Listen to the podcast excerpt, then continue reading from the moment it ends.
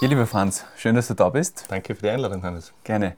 Wir haben uns ja gedacht, bei dir, ähm, also wir kennen uns ja schon virtuell, virtuell primär, sage ich mal, ja. ja. und man verfolgt bei dir aber, dass du sozusagen jetzt uh, dich ganz verschrieben hast dem Thema der Zukunft der Arbeit. Mhm. Und es ist natürlich jetzt gerade, wenn man über Nachhaltigkeit spricht und wenn man von Transformation spricht in einer mhm. Gesellschaft, in einer Wirtschaft, da gibt es natürlich viele Fragezeichen. Wohin mhm. geht's? Wohin geht's? Also das ist jetzt natürlich eine, die, Monsterfrage gestellt. Genau, ja. das ist die, die Monsterfrage zu einem, zu einem Riesenthema eigentlich. Ja. ja, ähm, und das Schöne daran ist, dass es nicht die eine Antwort gibt. Wohin geht's, lässt sich nicht linear beantworten. Das wäre vielleicht vor ein paar Jahren noch gegangen oder vor ein paar Jahrzehnten noch gegangen. Aber genau das ist auch ein Charakteristikum eigentlich der Zukunft der Arbeit, dass es diese Linearität nicht mehr gibt, in, in vielerlei Hinsicht.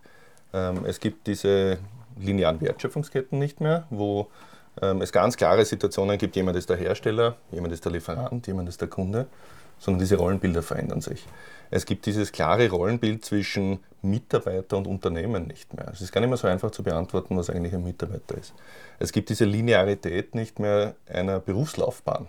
Ja, zu mhm. sagen, also ich kann mich noch, mein Vater ist Eisenbahner gewesen, ist in Pension inzwischen, ähm, ist aber Eisenbahner gewesen ähm, und für den war schon bei meinem ersten Karrierewechsel oder Unternehmenswechsel ähm, ähm, der Punkt zu sagen, einen guten Posten gibt man nicht auf. Ja?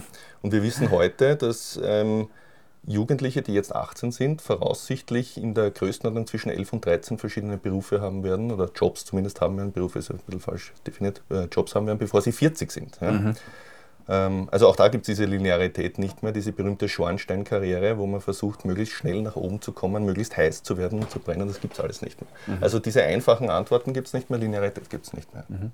Jetzt ist bei der Nachhaltigkeitsdebatte in den letzten Jahren immer stärker auch das, das Thema Lebensqualität aufgekommen, mhm. das, das ich auch sehr wichtig empfinde, weil es natürlich hochemotional ist Richtig, und, ja. und jeder gerne Lebensqualität hat wohin geht es da in der Arbeit? Also ist dieses 8-to-5-Modell, mhm. ähm, zu sagen, ich suche mir die Karriere in einem Konzern und äh, mir ist auch egal, ob es einen Sinn in der Arbeit gibt. Ja? Also ich gehe 8-to-5 rein, mache halt meinen Job, um mein Geld mhm. zu kriegen.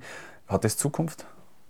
Ja, die Antwort ist relativ klar, nein, das hat keine Zukunft. Wobei es sind zwei Themen jetzt, die du angezogen hast. Das eine war die Frage nach Ort und, und Zeit mhm. eigentlich. Ja? Und die zweite Frage war die Sinnfrage. Ja? Mhm.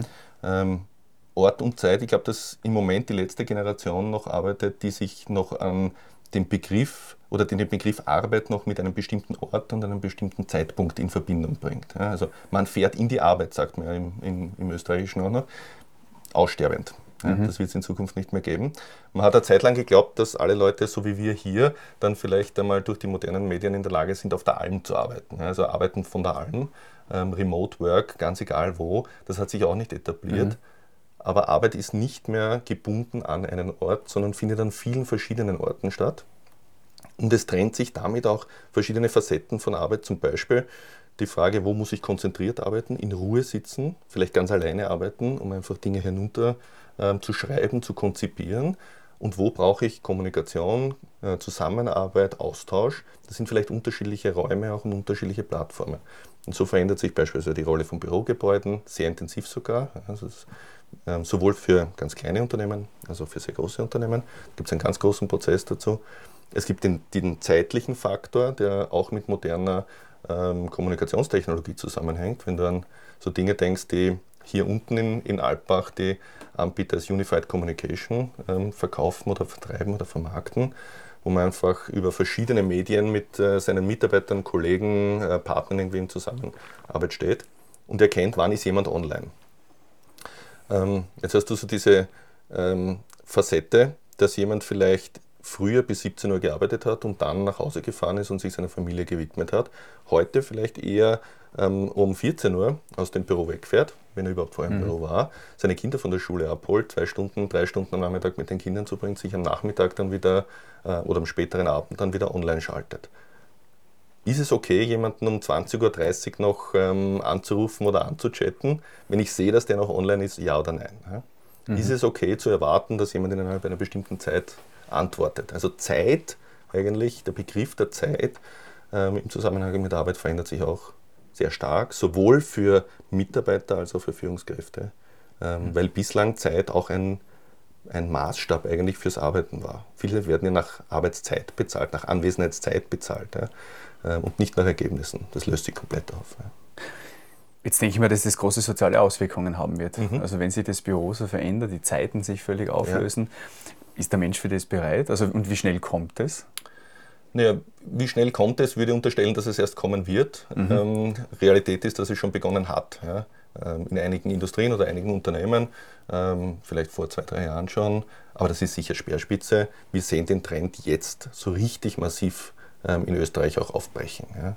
Man hat mit so einer Diskussion, wie wir sie jetzt gerade geführt haben, vielleicht vor zwei, drei Jahren noch interessiertes Nicken gefunden, allerdings noch relativ eine Entfremdung gespürt, das entspricht nicht der Realität. Wenn ich mhm. heute die gleichen Gespräche führe, erlebe ich, dass Mitarbeiter und Führungskräfte sagen, ja, das spüre ich, das erlebe ich. Nicht alle Facetten gleichzeitig, aber einzelne Dinge erleben wir jetzt schon. Also das beginnt jetzt, absolut. Ähm, ist der Mensch dafür bereit? Der Mensch ist absolut dafür bereit. Mhm. Der Mensch ist nicht dazu geboren worden oder strukturiert worden, dass er um 8 Uhr früh sich ins Auto setzt, ähm, eine Dreiviertelstunde im Stau steht, um sieben Kilometer weit zu kommen, um dort in einem, vor einem angenagelten Schreibtisch ähm, zu sitzen, um 17 Uhr wieder nach Hause zu fahren und dann äh, sein Leben zu beginnen, weil so haben wir immer diese Work-Life-Balance-Diskussionen mhm. angefangen, wo man sagt, es gibt offensichtlich eine Trennlinie. Dazu ist der Mensch nicht gemacht. Sind die Strukturen, in denen wir im Moment arbeiten, dazu gemacht? Nein, noch nicht. Die sind auf etwas mhm. ganz anderes abgestellt, nämlich auf eine industrielle Gesellschaft, nicht auf die Wissensgesellschaft. Mhm. Der Transformationsprozess beginnt gerade. In vielen Gesprächen sind wir dann oft immer wieder auf den Punkt gekommen, dass eigentlich auch für eine nachhaltige Entwicklung mhm. jetzt von, von unserer Gesellschaft es wichtig wäre, dass wir auch wirklich neue Räume finden, wo wir innehalten können, wo wir. Langeweile verspüren, wo ja. neue Gedanken, wo Kreativität sich entfalten Ganz kann. Sicher. Wir sind ja jetzt aber an einem Punkt, auch hier in unserem Bekanntenkreis, wo wir schon merken, gerade die Jungen unterschreiben jetzt All-In-Verträge, mhm. wo Überstundenpauschalen von 60 Stunden pro Quartal eigentlich fast der Voraussetzung sind. Mhm. Äh, ist das so das letzte Aufbäumen vom System, also dass es jetzt am Ende noch ein bisschen absurder wird und noch mehr in die Ausbeutung geht? Weil die hat es ja nicht gegeben. Also die All-In-Verträge in dem Ausmaß wie jetzt, sogar in Ministerien, überall äh, findet man die inzwischen und sie sind ja fast normal. Ja. Und, und eben wie du gesagt hast, ist es um 20 Uhr eine E-Mail beantworten, ist ja für die Angestellten sogar normal, obwohl sie von 8 to 5 im Büro sitzen. Ja. Sie arbeiten ja nochmals weiter. Ja. Das heißt, es ist ja eigentlich hat sich schon sehr zugespitzt die letzten Jahrzehnte. Würdest ja. du so systemisch jetzt sagen, da bäumt sich ein System nochmal auf und probiert mit den alten Mitteln das zu bewältigen, was es vielleicht dem so nicht mehr schafft? Ich glaube, es treffen Sie zwei Dinge. Das eine mag schon so ein Aufbäumen sein. Ähm, ich glaube aber, dass der wesentliche Faktor der Unsicherheit geschuldet ist, wie man mit diesen neuen Dingen oder neuen Situationen umgeht und daher vielleicht auf ähm, Rezepte zurückgreift, wie man das in der Vergangenheit gelöst hätte. weil einfach neue Rezepte, neue erprobte Methoden noch fehlen. Ja? Und man da in einem Übungsprozess ist. Und einer der Wege zu üben ist halt, ähm, etwas zu machen, was man in der Vergangenheit erfolgreich gemacht hat und zu schauen, das wird ja wohl in der Zukunft auch so funktionieren. Ja? Das mhm. ist natürlich nicht der Fall. Ähm, wir werden solche Verträge vielleicht auch in der Zukunft sehen, ähm, allerdings abnehmend. Allein schon deswegen, wenn man sich die Demografie anschaut, ja, rücken ähm, so viel weniger junge Arbeitskräfte auf den Arbeitsmarkt nach und von den wenigen sind noch dazu wenige hochqualifiziert, dass ein, ein Wettrennen um diese wenigen, innerhalb der wenigen absolut ähm, einsetzen wird, be beziehungsweise schon eingesetzt hat. Und dort funktionieren diese All-In-Verträge mhm. jetzt einfach nicht mehr, weil denen ganz äh, andere Optionen offenstehen, sei es beim Mitbewerb, äh, von Unternehmen, die nur mit solchen Verträgen arbeiten, sei es in der Selbstständigkeit. Wir erleben ja auch einen wirklichen Boom eigentlich der, der Selbstständigkeit, mhm. wo Menschen ihre Ideen umsetzen wollen und sich nicht mehr in ein großes System hinein, hinein agieren wollen. Mhm. Was wir halt sehen, ist ein bisschen, dass versucht wird, mit den Optimierungsmethoden der Vergangenheit die neue Wirtschaft zu gestalten. Mhm. Ja? Also Produktivität zu steigern, indem man ähm, versucht, jemanden mit der Stoppuhr ähm, daneben zu stehen und zu sagen, arbeite schneller, härter, besser. Nicht? Das hat in einem industriellen Zeitalter ganz gut funktioniert. Ja? Weil da geht es einfach darum, einen bestimmten Handgriff auf eine, auf eine optimale Art zu machen. Das war ja die Idee vom mhm. guten Herrn Taylor auch zu sagen, es gibt genau eine Methode, irgendeine Schraube richtig und schnell anzuziehen. In der Kreativwirtschaft funktioniert das nicht mehr. Ich kann mich nicht neben dich stellen mit der Stoppuhr und sagen, Ideen pro Minute und zwar ab jetzt. Ja? Das geht nicht. Ja? Es geht nicht von der Durchlaufzeit, es geht auch nicht vom Zeitpunkt. Wir wissen, dass wir zu sehr unterschiedlichen Zeitpunkten kreativ sind. Ja. Dem einen kommen in der Früh in der Dusche die super Ideen, mhm. ähm, der andere braucht viele Menschen rund um sich herum, der dritte muss ganz allein auf der Alm sitzen und ins Grüne schauen können und hat super Ideen. Ähm, diese klassischen Methoden, Produktivität zu steigern, wie wir es aus dem industriellen Zeitalter her kennen, funktionieren nicht mehr. Werden dadurch vielleicht auch noch härter angewendet. So wie man beim Training, wenn man feststellt, man stoßt an eine bestimmte Grenze an, noch eine Zeit lang versucht überzutrainieren und erst dann kommt man drauf, ich muss eigentlich was anderes machen, ich muss meine Trainingsmethode ändern. So müssen wir jetzt auch unsere Führungsmethode mhm. ändern. Jetzt, jetzt, hast du schon angesprochen, die Demografie zeigt voraus, dass es immer weniger junge Leute werden, mhm. die man aber natürlich auch braucht ja. in den Betrieben.